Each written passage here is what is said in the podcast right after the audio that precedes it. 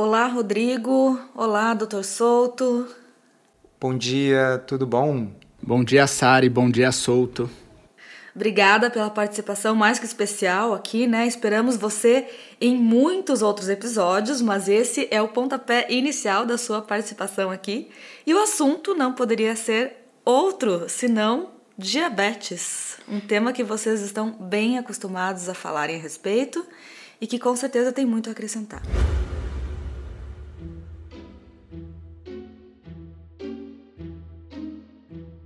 Comida sem filtro.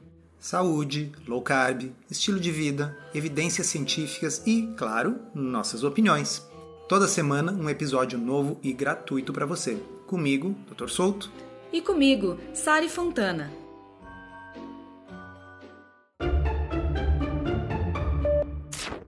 Só para quem não sabe e está morando dentro de uma taverna, quem é o Dr. Rodrigo Bomeni? Dr. Rodrigo Bomeni é endocrinologista, portanto, trabalha como especialidade com diabetes, mas tem se dedicado nos últimos vários anos ao manejo do diabetes com estilo de vida. E nós temos um curso juntos, né, Rodrigo, que é o curso Diabetes a Solução, que é dedicado justamente para utilizar estilo de vida no manejo dessa doença. Exatamente. Teve uma vez, né, Souto, logo quando a gente estava planejando o curso Diabetes a Solução, e a gente ficava muito encantado discutindo os nossos casos. Né? A gente falava, olha, atendi determinada pessoa e depois que eu orientei a ela a mudança do estilo de vida através de uma dieta low carb, ela conseguiu diminuir o uso do medicamentos e era fascinante assim os resultados que a gente tinha no consultório e ainda tem, né? E, e a ideia do curso surgiu muito disso, né? Como é que a gente faz para levar essa experiência que a gente tem no consultório e que a gente foi acumulando não só através da experiência, mas estudando né, as últimas evidências científicas, como é que a gente faz para levar isso para outros profissionais da saúde e para outras pessoas né, que têm interesse no tema e que, através da informação, seriam capazes de é, transformar as suas vidas. Então, eu acho que foi um curso que trouxe muita satisfação pessoal e profissional para a gente. É, sem dúvida, até porque, diferente de uma consulta, é uma coisa escalável, né? é uma coisa que a gente pode distribuir para um grande número de pessoas, tanto pacientes como profissionais, enquanto que uma consulta é limitada no tempo e limitada a uma pessoa só. Obviamente, uma coisa não substitui a outra, mas como você disse, dá muita satisfação a gente poder divulgar esse tipo de informação, que é o que nós vamos tentar fazer hoje para um público ainda mais amplo aqui no podcast Comida Sem Filtro. Então, vamos começar, né, Rodrigo, falando, caracterizando essa doença.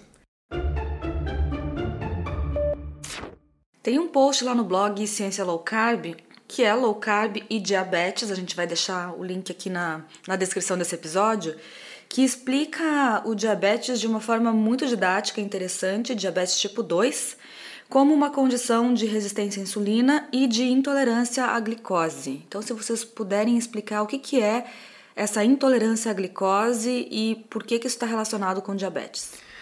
Como você é nosso convidado aí, Rodrigo, deixo para você a bola para começar. Muito bom, pessoal. É, o nosso corpo ele utiliza duas fontes principais de energia de combustível. Então é como se a gente fosse um carro flex, né? A gente é capaz de usar gordura ou o carboidrato como fonte de energia, como combustível. O carboidrato, quando a gente se refere ao carboidrato, praticamente a gente está se referindo à glicose. Então, a glicose seria uma fonte de energia, um combustível muito importante para o nosso corpo. É, eu costumo brincar que seria como se o carboidrato fosse o nosso paciente no consultório solto. Então, imagina assim: é importante que a gente tenha paciente na recepção do nosso consultório.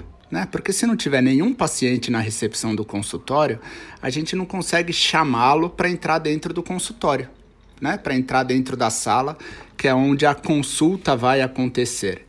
E com a glicose é mais ou menos parecido. Né? Então é importante que a gente tenha uma certa quantidade de glicose no sangue. Por quê? É através dessa glicose que está no sangue que as células conseguem captá-la para dentro. Porque da mesma forma que a consulta ela só acontece dentro do consultório e não na recepção, a glicose ela só vai ser utilizada como fonte de energia dentro da célula e não no sangue. E qual que é a importância disso? Porque para o nosso paciente entrar dentro da nossa sala do consultório, é necessário que alguém abra a porta para ele. E quem faz isso, no caso lá da nossa clínica, no consultório, é a secretária. A secretária abre a porta e o paciente sai ali da recepção e entra dentro da nossa sala do consultório. E no nosso corpo, a gente precisa que alguém abra essa portinha também para a glicose entrar dentro da célula. E quem faz isso é uma secretária também do corpo, que a gente chama de insulina.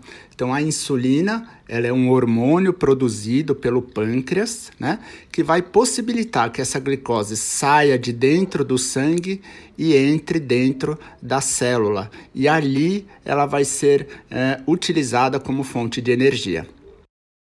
E o que, que acontece então quando o corpo adquire essa resistência à insulina? Muito bem, o que, que é a resistência à insulina? Imagine que no meu consultório eu fiz uma campanha de marketing aí começou a chegar muitos pacientes, muitos pacientes. Só que começou a, a recepção do consultório começou a ficar cheia de paciente. A secretária chega, ela começa a colocar paciente dentro do meu consultório, mas eu tenho um limite. Né? Por mais que eu queira atender os pacientes, eu não consigo atender dois, três, quatro pacientes ao mesmo tempo.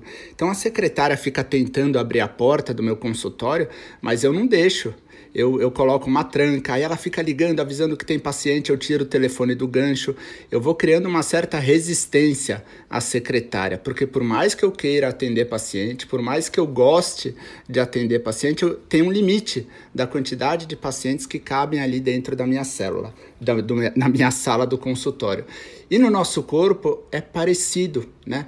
A gente tem uma quantidade de glicose, de energia que a gente consegue acumular dentro das células. Quando a gente começa a exceder essa quantidade de energia, o nosso corpo vai criando uma certa resistência à insulina. Olha, eu sei que você quer tirar essa glicose que está no sangue, mas aqui dentro não cabe mais. E aí surge essa resistência à insulina. O Souto, em uma das aulas dele, ele dá o exemplo do metrô de Tóquio. Não é, Souto, essa, essa figurinha que você coloca do guardinha colocando uh, as pessoas para dentro do metrô forçadamente, né? Então é aquele metrô cheio, cheio, cheio e um guardinha tentando colocar todo mundo dentro do vagão. Eu acho que seria uma analogia parecida também. É, então, para quem quiser até uma analogia mais comum aqui para nós brasileiros, vocês pensam no ônibus lotado, que quando chega na parada, não cabe mais ninguém no ônibus e o ônibus abre a porta, mas quem está lá dentro diz assim, ó, aqui não entra mais ninguém, né? Ou às vezes o ônibus nem para, nem, nem para na parada porque ele está lotado, ou seja, aquele ônibus está resistente a aceitar mais pessoas. Então, no nosso corpo, como você bem colocou, é assim: quando existe um, um excesso de glicose mais do que as células são capazes de utilizar, as células naturalmente se protegem e ficam resistentes à insulina. E isso se manifesta né, como uma intolerância à glicose. Nas outras doenças de intolerância, como por exemplo a doença celíaca ou a intolerância à lactose, alergia a camarão, amendoim, o tratamento costuma ser a retirada desse agente que provoca a alergia daquilo que a pessoa não tolera. Exatamente. Então, vamos fazer essa analogia para ficar mais claro para as pessoas por que, que é estranho a forma como a gente vem manejando a gente, eu digo como coletivo, como medicina, como sociedade hoje em dia, como a gente vem manejando o diabetes. Vamos pegar a doença celíaca, que é uma doença na qual a pessoa não tolera o glúten ninguém pensaria em pegar esse paciente celíaco e dizer: olha, pão é uma coisa tão gostosa, então você continua comendo pão, mas toma esse remédio aqui para diarreia, toma esse remédio para cólica, para que você possa continuar comendo pão. Ninguém faz isso porque a pessoa vai ficar cada vez mais doente o celíaco enquanto ele não parar de comer aquilo que o corpo dele não tolera. Não faz sentido dar remédios só para que ele possa continuar adoecendo. Se a gente pegar a intolerância à lactose, também a gente tende a sugerir que as pessoas evitem a lactose. Um exemplo que eu acho que se aplica muito são essas alergias alimentares também. Tem pessoas que são alérgicas a amendoim ou frutos do mar. Se a pessoa come, a pessoa pode ter uma reação anafilática fatal. Mas se você desse corticoide para essa pessoa e antialérgico antes dela comer, talvez ela adoecesse, mas adoecesse menos, não fosse uma reação tão violenta, tão fatal. Ninguém faria isso, né? Vamos entupir a pessoa de corticoide antialérgico só para ela poder comer aquilo que manifestamente ela é intolerante. Então é curioso, né, Rodrigo, por que que quando diz respeito ao diabetes, as pessoas tendem a fazer justamente aquilo que a gente está mostrando que é esquisito nessas outras situações? Sim, ainda mais se a gente pensar que um dos testes para se fazer o diagnóstico do diabetes tipo 2 tem o nome justamente desse, né? Então, teste de tolerância oral à glicose, ou seja, você dá uma quantidade de glicose ali de 75 gramas de glicose para aquela pessoa ingerir. E aí, caso ultrapasse determinado valor, você faz o diagnóstico. Olha, você tem intolerância à glicose. E acaba sendo um pouco paradoxal, porque você faz o diagnóstico de intolerância à glicose e fala para essa pessoa continuar com a mesma dieta que a fez ficar doente ou com uma dieta, às vezes pode até ser que ela comece muito mais carboidrato, mas que seja uma dieta preconizada pelas diretrizes, uma dieta que a maior quantidade, a maior porcentagem de energia consumida vem de glicose. Então acaba sendo paradoxal o diagnóstico e o tratamento proposto. Mas o que a gente vê muito por aí é a recomendação para que os diabéticos consumam os carboidratos complexos, ou seja, aquelas coisas integrais. Vocês podem falar um pouquinho sobre isso? Tem diferença para um diabético comer um arroz integral versus o branco, um biscoito, um pão integral? Que, que, como que a gente vê essa, essa recomendação da ingestão de carboidratos com baixo índice glicêmico? Pois é, eu, eu chamo isso de o mito do carboidrato complexo. Por que mito?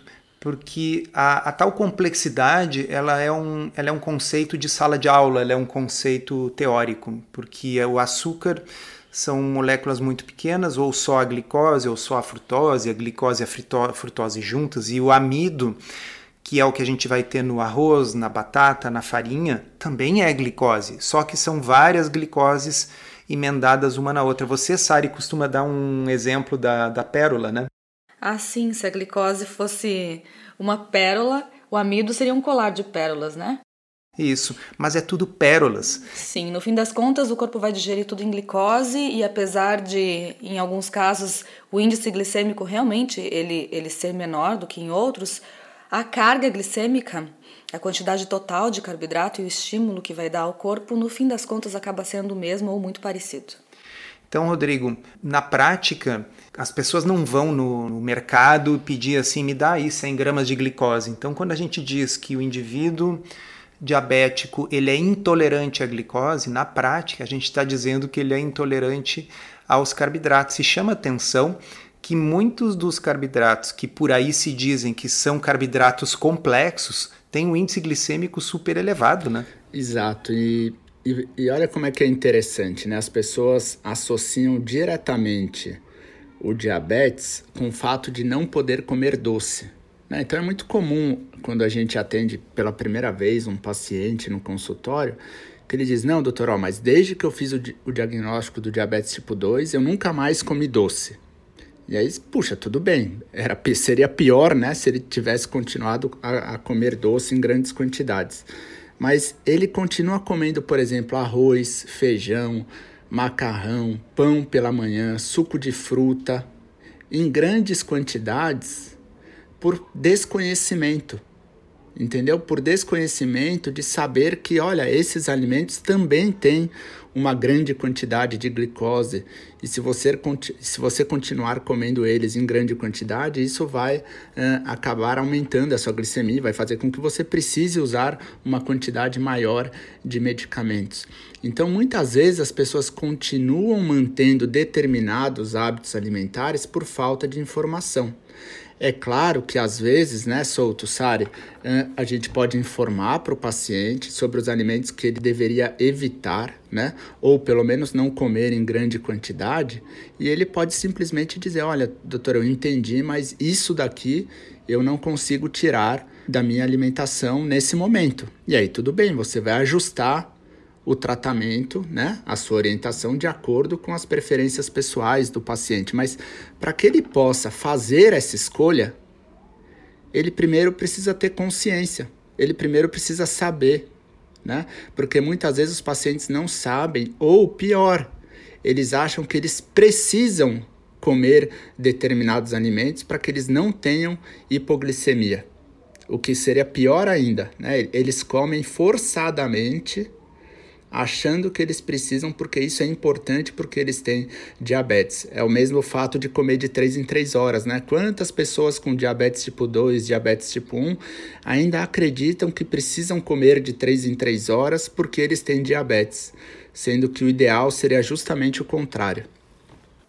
Pois é, e eu lembrei agora, com essa sua fala, lembrei da, da aveia. O famoso mingau de aveia que você costuma dizer que tem gosto de papelão, né?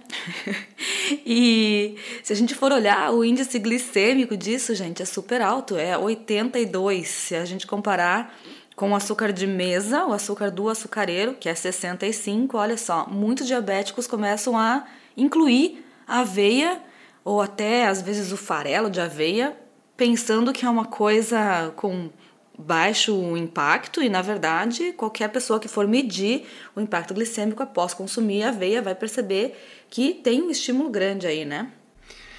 Na verdade, é, é importante as pessoas fixarem essa informação que a diferença do amido e do açúcar do ponto de vista do diabetes é uma diferença culinária, não é uma diferença em termos do efeito na glicose no sangue. O que, eu quero dizer por diferença culinária? A gente usa o açúcar para adoçar e a gente usa o amido em geral para engrossar um caldo ou para fazer um pão, para fazer um biscoito, ou seja, as utilidades culinárias são diferentes. A elevação na glicose vai ser a mesma e é preciso cuidar para não cair nessa falácia de que se eu comer um biscoito salgado integral, tá bem para o diabetes, porque ele não é um doce. O biscoito salgado integral, ele é um biscoito feito de farinha, de trigo ou de centeio, ou farinha de arroz, ou o que for, ou seja, é feito de amido. Ele vai elevar a glicose tanto quanto o açúcar do açucareiro. Nessa postagem lá do blog, que a gente está linkando aqui no episódio, vocês podem ver lá uma tabelinha de índice glicêmico e o arroz integral, por exemplo, ele eleva a glicose um pouco menos do que o arroz branco, mas o arroz integral eleva a glicose exatamente a mesma quantidade que o açúcar do açucareiro. Então, se você, como diabético, não deveria comer açúcar, você também não deveria comer arroz nem integral, porque você é intolerante à glicose. Acontece que você não pede glicose no mercado, você pede arroz, você pede batata. Então, o seu corpo ele é agnóstico no que diz respeito à origem da glicose, se a glicose veio da batata, do arroz ou do açucareiro. A glicose no sangue vai elevar igual, a necessidade de insulina vai aumentar igual.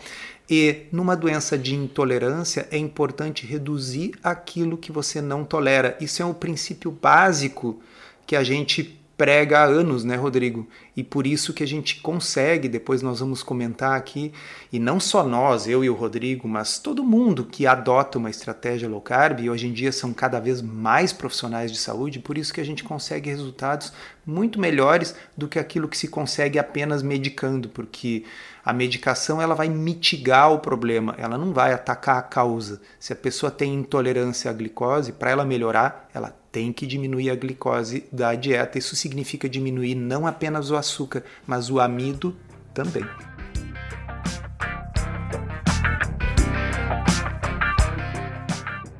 E aí eu, eu vou destacar uma palavra que você falou que é muito importante, Souto. Reduzir. Né? Porque às vezes as pessoas confundem reduzir com eliminar totalmente. E não necessariamente você precisa eliminar totalmente o carboidrato da sua dieta, né? Porque quando as pessoas às vezes falam assim: "Ah, mas é que eu não consigo pensar em viver sem carboidrato". Mas veja que uma dieta low carb não é uma dieta sem carboidrato. Ela é uma dieta com menos carboidrato, né? O quanto de restrição você vai fazer vai depender do grau né, de necessidade, digamos assim, tem pessoas que se beneficiam de uma restrição maior e também da quantidade que você consegue restringir. O fato é que, assim, se você consumir, imagina, 250 gramas de carboidrato por dia e você passa a consumir 100 gramas de carboidrato por dia, isso já vai te trazer benefício se você tem diabetes tipo 2. Agora, se você conseguir restringir 50, puxa, que bom, né? Qual que você vai conseguir restringir? Isso é uma discussão que você pode ter com o seu médico, com o seu nutricionista, que você pode ir progredindo né? à medida que você vai se adaptando à dieta. E é importante perceber isso porque com 60, 80 gramas de carboidrato por dia, você já consegue comer uma grande variedade de alimentos, né? Mesmo até frutas mais doces. Só que aí você vai ter que ajustar a quantidade. Mas é importante as pessoas perceberem isso, né? A gente, nessa área, a gente sempre cai na discussão da banana. É, eventualmente a gente posta algum prato ali que tem 50 gramas de batata. Né? 50 gramas de batata tem 10 gramas de carboidrato. Tudo vai ser uma questão de contexto, de quantidade. Mas é importante que você tenha isso em mente. Essa palavra que o Souto disse é muito importante, é reduzir, reduzir. E essa redução pode ser feita de maneira progressiva, caso você prefira.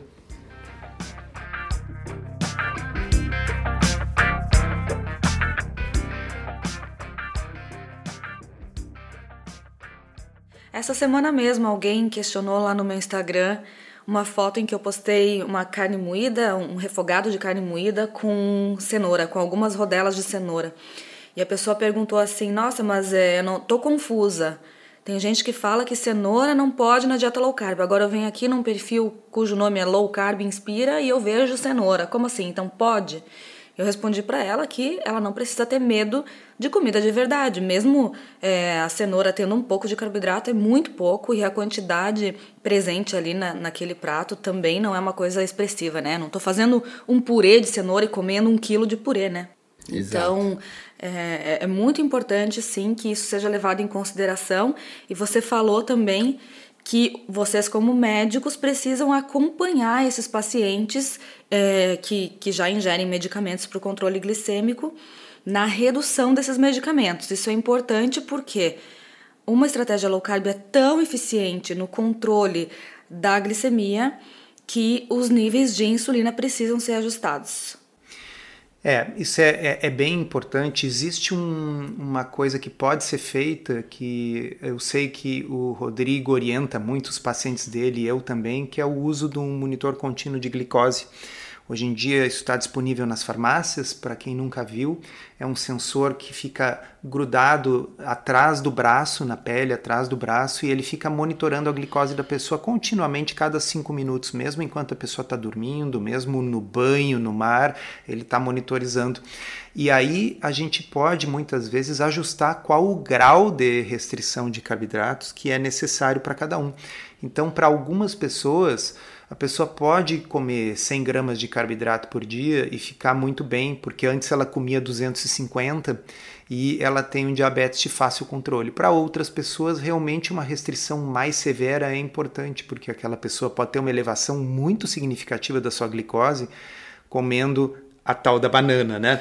Então isso isso varia nessa. Pois é, eu, eu já te ouvi comentando tempos atrás que teve um paciente que tinha um, uma elevação muito expressiva da, da glicemia comendo morango, não é? Então, isso não é comum, mas para algumas pessoas isso acontece. Então, por isso que é necessário ter um médico, um médico que esteja disposto a fazer esse acompanhamento mais próximo para poder orientar a pessoa. Mas, enfim, Rodrigo, acho que é legal comentar a, a questão da importância eh, do acompanhamento médico para aqueles pacientes diabéticos que fazem uso de medicamentos, porque aqui eu vou fazer uma breve introdução ao assunto. Low carb não é perigoso para quem é diabético por si só. Então, todo diabético que restringir os carboidratos na dieta irá melhorar. Ponto. A questão é não, não é a dieta baixa em carboidratos que coloca a pessoa num risco de hipoglicemia. Isso não acontece. O que causa hipoglicemia são os remédios. Né? E alguns remédios para diabetes causam mais hipoglicemia do que outros, e é o manejo dos medicamentos que requer o acompanhamento médico. Fala um pouquinho sobre isso, Rodrigo. Exato, acho que esse, essa talvez seja uma das grandes vantagens da dieta low carb para o tratamento do diabetes, que é o que? Você consegue diminuir o uso de medicamentos mesmo antes da perda de peso. Né? Então é claro que para você colocar o diabetes tipo 2 em remissão, você vai precisar emagrecer. Né? Então esse é um ponto. Mas a diminuição do uso de medicamentos já acontece no momento que você adota a estratégia low carb, porque se está entrando menos carboidrato, menos glicose no seu corpo, consequentemente você vai precisar de menos remédios para tirar essa glicose do seu corpo. E aí isso que o Souto disse é muito importante, porque como a gente corrige um episódio de hipoglicemia, o que, que é hipoglicemia, pessoal? É uma baixa quantidade abaixo do normal de açúcar, de glicose no sangue, como a gente corrige isso com o carboidrato, a gente parte do princípio que, ah, se eu corrijo com carboidrato, o que causa a hipoglicemia é a falta de carboidrato. E não é verdade. O que causa a hipoglicemia é o excesso de insulina. E no caso de diabetes, esse excesso de insulina, ele é causado por causa dos medicamentos. Então tem alguns medicamentos, né, solto que a gente se preocupa mais, que são medicamentos que estimulam a produção de insulina pelo pâncreas e esse estímulo independe da quantidade de glicose no sangue. Então, o seu pâncreas vai estar produzindo mais insulina independentemente do valor de glicose no sangue. E isso pode aumentar o risco de você ter uh, essa hipoglicemia. Por isso que é tão importante fazer esse ajuste do tratamento antes do início da dieta low carb. E isso, claro, traz também uma, um benefício econômico, porque esses remédios costumam ser bem caros, certo? Sim, sim, com certeza. É, principalmente os medicamentos mais modernos, que aí eles, esses medicamentos eles não causam hipoglicemia, né? Então a gente tem os injetáveis hoje, Saxenda, Victosa, Ozempic, é, que são os medicamentos, inclusive, que trazem algum benefício de desfecho concreto, assim, de melhora da, é, de complicações cardiovasculares, são medicamentos muito caros. Então, dependendo da dose que você utiliza, eles podem chegar a 1.500, 2.000 reais por mês, né? E, infelizmente, são medicamentos que não estão acessíveis para a maior parte da população que tem diabetes tipo 2. A maior parte da população acaba usando medicamentos que podem até piorar o quadro do diabetes tipo 2. Porque lembre-se que no, no começo do diabetes tipo 2 a gente tem um excesso de energia acumulada, que foi o que a gente explicou no começo do podcast, mas a gente tem um excesso de insulina também, que é a resistência à insulina. Como está resistente, o corpo produz mais insulina. E aí, como a gente foca muito em tratar só o, a consequência, que é a glicose no sangue, a gente dá um remédio que estimula ainda mais a produção de insulina, que é o diamicron, amaril, glimepirida, glicazida. Então, são medicamentos que vão estimular a produção de insulina. Isso quando, né, Solto, é muito comum, o paciente chega usando altas doses de insulina sem ter necessidade. Né? E claro, aqui falando no diabetes tipo 2, quem tem diabetes tipo 1 é, precisa usar sempre insulina. O que a gente faz com uma pessoa que tem diabetes tipo 1, que passa a adotar uma estratégia low carb, é diminuir essas doses de insulina, mas isso precisa ficar muito claro. Quem tem diabetes tipo 1 não pode ficar sem insulina nenhuma, porque isso causa cetoacidose diabética. Muito bem colocado. Então, uh, só salientando né, para as pessoas, se você tem diabetes e não está usando medicação, low carb pode ser feito com segurança. Caso você use especialmente esses medicamentos que o Rodrigo citou, de amicron, amaril, glimepirida, glicazida, a própria insulina, aí não, não dá para fazer isso sozinho, sem, sem orientação médica. Não porque low carb seja perigoso, é porque esses remédios são perigosos quando você associa eles a um tratamento altamente eficaz por si só, que é a restrição de carboidratos.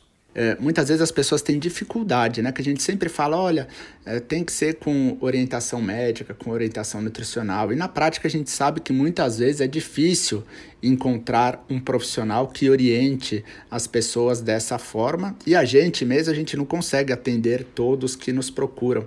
Então, para você que tem interesse em achar um profissional que siga as recomendações, inclusive que a gente ensina no curso Diabetes a Solução, você pode ir na página de profissionais do curso, que é diabetesasolução.com.br barra profissionais. E lá tem todos os profissionais de saúde que concluíram o curso Diabetes a Solução e que continuam participando com a gente em um grupo de educação continuada, que é um grupo que a gente discute casos clínicos, os últimos artigos relacionados ao tema. Então, pode ser uma forma segura de você iniciar essa mudança do estilo de vida para controlar, para colocar o diabetes tipo 2 em remissão. Muito, muito bem lembrado. Para você que gosta do formato em áudio e quer um guia completo para desvendar a dieta low carb, conheça o Pod Curso Low Carb da teoria à prática. São mais de 20 horas de conteúdo exclusivo para ouvir onde e quando quiser. Se você precisa de um verdadeiro passo a passo para emagrecer e transformar sua saúde, ele é para você. Chega de dúvidas e frustração. Agora é hora de ver resultados. Vem com a gente aprender tudo sobre low carb da teoria à prática. Acesse drsolto.com.br barra podcurso. Sabe, Rodrigo, quando a gente começou o podcast Comida Sem Filtro, um dos primeiros episódios foi a comemoração de 10 anos do blog Ciência Low Carb, 10 anos que eu comecei a adotar esse estilo de vida, passei a escrever o blog. E uh, naquele momento falar sobre diabetes e low carb era uma coisa muito, digamos, audaciosa. Pouco se falava sobre isso. A postagem que a gente está linkando aqui nesse episódio, lá no meu blog, é uma postagem de 2013, já faz muitos anos. Hoje, muito disso mudou. Né? Muitas associações de diabetes mundo afora já estão abraçando a low carb como uma estratégia nutricional válida e baseada em evidências. Isso, para quem está nos ouvindo ter uma ideia, inclui atualmente a Associação Americana do Diabetes, a ADA, a Associação Europeia para o Estudo do Diabetes, a Diabetes UK, né, do Reino Unido, a Diabetes Austrália e a Diabetes Canadá de modo que nós não estamos aqui hoje, felizmente, falando de uma coisa fringe, de uma coisa alternativa, né? nós estamos falando de algo que já está oficializado, já está em diretriz em muitos países do mundo. Mas no Brasil, como está essa situação de diretrizes para o controle de diabetes? Acho que ainda está um pouquinho atrasada, né, Rodrigo?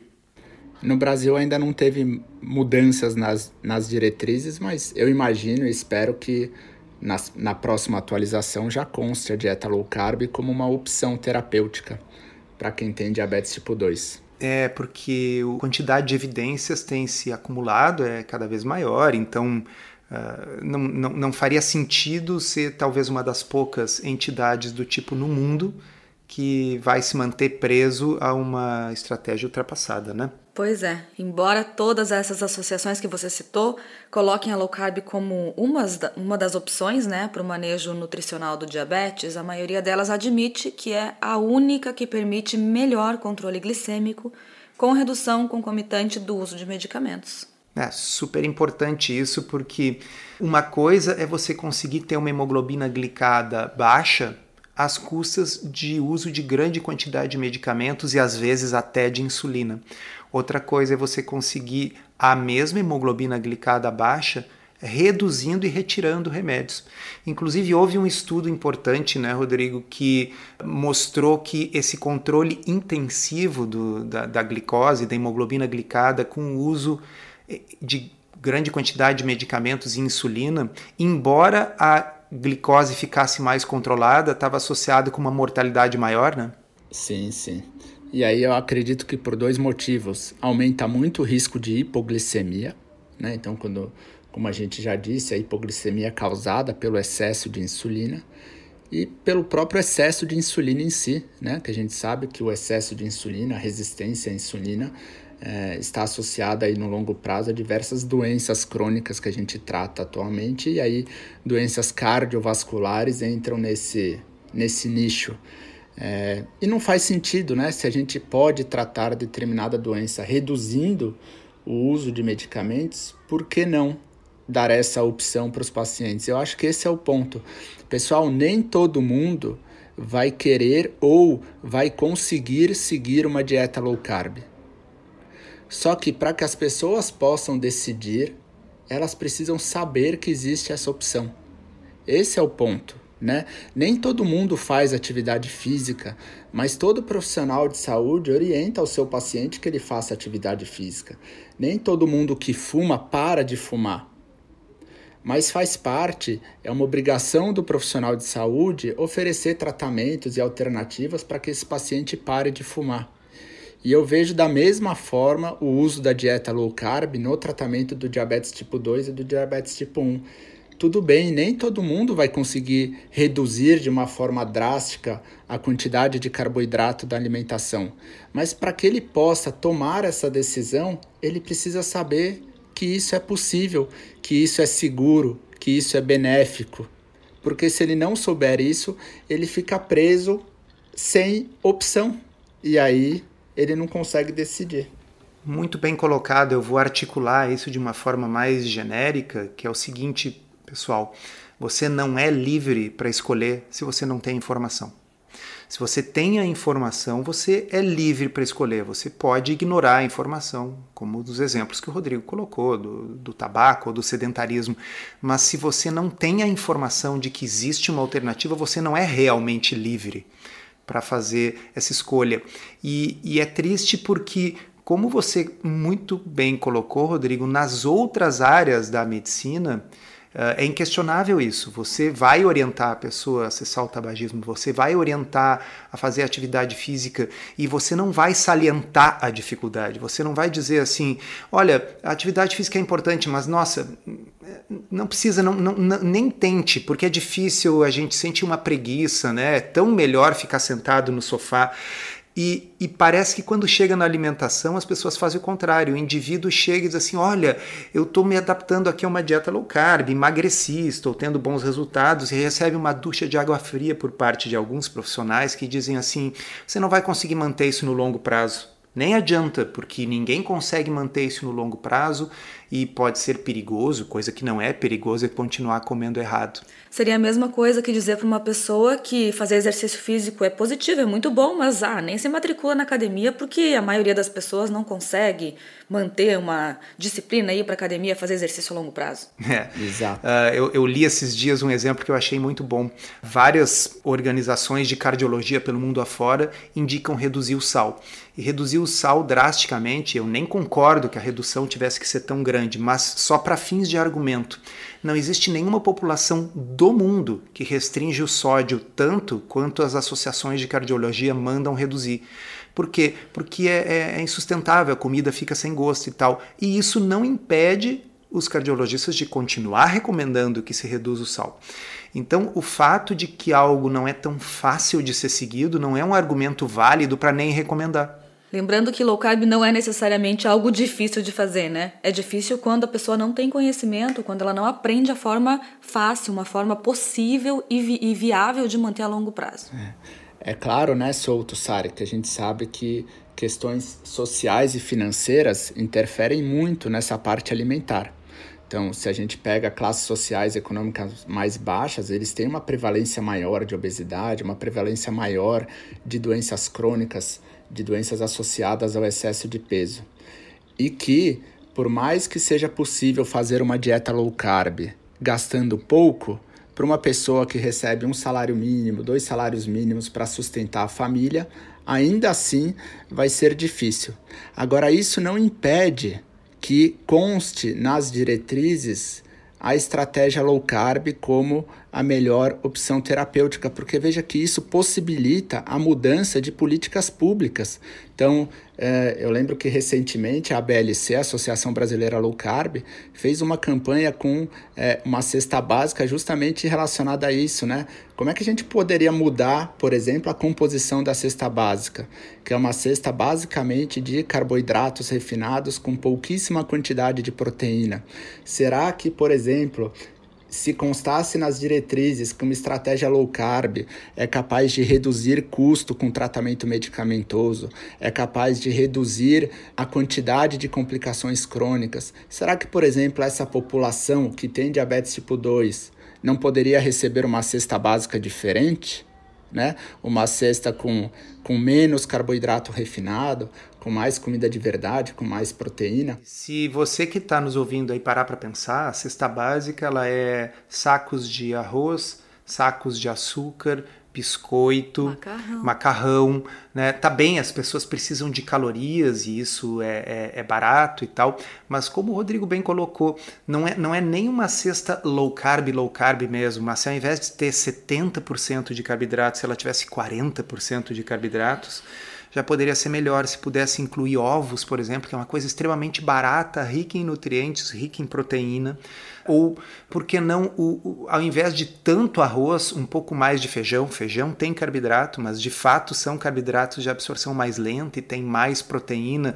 Então, se a diretriz mudasse, o gestor público poderia sentar e pensar na reformulação desse tipo de política, na, na merenda escolar, no, enfim, muita coisa pode mudar se as diretrizes mudarem e a gente luta por isso também. Exatamente. É, e esse trabalho que vocês fazem de educação em diabetes é fundamental. Eu sou muito fã do, do curso Diabetes a Solução. Não tenho diabetes, mas tenho diabéticos na família. E, e, entendo que é fundamental a informação para que as pessoas, tanto público geral quanto profissionais de saúde entendam os fundamentos da aplicação da low carb para a melhora do diabetes. Então, para quem tiver interesse, né, gente, o, o curso está lá em diabetesasolução.com.br e lá tem todas as informações do, do que, que trata o programa e como que você pode fazer parte. Ele é um curso que é destinado tanto para pacientes como para quem simplesmente quiser se informar, porque, como você disse, quem não tem, tem alguém na família, né? mas também para profissionais de saúde. E aí incluem-se não apenas médicos, mas nutricionistas, enfermeiros e outras áreas correlatas. E os profissionais que já completaram o curso, como o Rodrigo falou, têm a possibilidade de participar de um grupo de educação continuada que nós temos no Telegram e ali a gente troca experiências, dicas, artigos científicos para que as pessoas possam permanecer atualizadas. Muito bom, e eu acho que aí a gente volta no começo do nosso podcast, que é a importância da informação, do conhecimento para que a gente consiga mudar o nosso estilo de vida e ter mais saúde.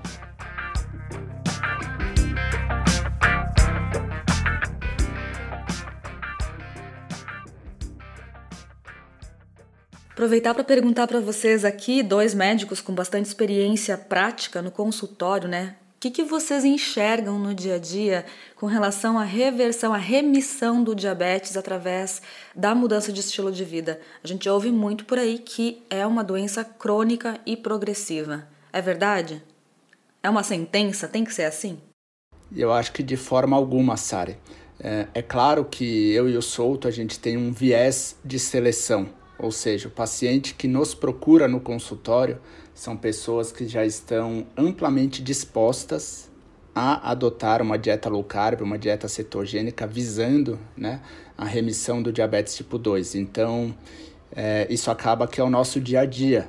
Né? Então, são diversos e diversos casos que a gente tem no consultório de pessoas que deixam de usar medicamentos ou que diminuem drasticamente o uso de medicamentos mas a gente já tem diversos estudos que demonstram isso, né? A possibilidade de você colocar o seu diabetes tipo 2 em remissão. O, o exemplo clássico é do Virta. Eu acho que o diabetes tipo 2 ele se torna uma doença crônica e progressiva se você mantiver os mesmos hábitos que te deixaram doentes. Né? E é importante que as pessoas saibam que não é uma sentença. Que, olha, você tem diabetes tipo 2, mas é possível que você reverta isso com mudanças relativamente simples na alimentação, não necessariamente fáceis. É, eu corroboro completamente essa, essa tua manifestação, inclusive eu vou dizer para as pessoas pensarem se a doença celíaca, aquela em que existe uma intolerância ao glúten, fosse tratada com a pessoa continuando a comer glúten, a doença celíaca também seria uma doença crônica e progressiva. Né? Por que, que ela não é progressiva? Por que, que ela pode ser colocada em remissão? Porque a pessoa para de fazer aquilo que desencadeia a doença. Então, em diabetes tipo 2, especialmente nos casos que não tem muitos anos já de doença, em que o pâncreas ainda funciona bem, é perfeitamente possível e relativamente frequente nos nossos consultórios colocar a doença em remissão. A gente não fala cura, porque cura significaria na minha interpretação, a pessoa comer carboidratos sem maior problema. E o indivíduo que é diabético, se voltar a comer carboidratos, ele volta a adoecer. Mas enquanto ele mantiver o estilo de vida pobre em carboidratos, enquanto ele modificar seu estilo de vida, ele pode sim manter a doença em remissão, que significa ter exames que se um médico olhar, ele vai dizer: olha, você não tem nada, você não é diabético, você não tem resistência à insulina, você não tem síndrome metabólica. É possível a gente obter esse nível de resultado com muitas pessoas. E aí voltamos àquele ponto, né? Para haver real liberdade de escolha, precisa haver informação. O indivíduo que sabe que isso é possível e prefere não fazer, tá bem. Mas me dá uma dor pelas pessoas que mudariam se soubessem que essa opção existe. Mas elas não sabem porque só o que se fala em muitos consultórios é remédios e mais remédios. Quem sabe agora, depois de ouvir esse podcast, elas vão ficar sabendo e procurem um caminho diferente. Muito obrigado, Souto Sari, pelo convite. Espero que seja a primeira de muitas outras oportunidades. Obrigado. A gente que agradece, Rodrigo. Com certeza acho que vai ser um dos episódios mais ouvidos deste nosso podcast. Obrigada, Rodrigo. Até mais. Encerramos assim esse episódio do Comida Sem Filtro, que foi idealizado, roteirizado e produzido por nós. Se você gostou, divulgue para os seus amigos e inscreva-se na sua plataforma preferida para não perder nenhum episódio. As informações contidas neste podcast são apenas para fins informativos e podem não ser apropriadas ou aplicáveis às suas circunstâncias individuais. Este podcast não fornece aconselhamento médico ou profissional e não substitui a consulta com um médico e ou nutricionista. Não use este podcast para diagnóstico ou tratamento médico. Qualquer sugestão é apenas uma recomendação geral, que não é específica para qualquer pessoa ou doença em particular. Thank you.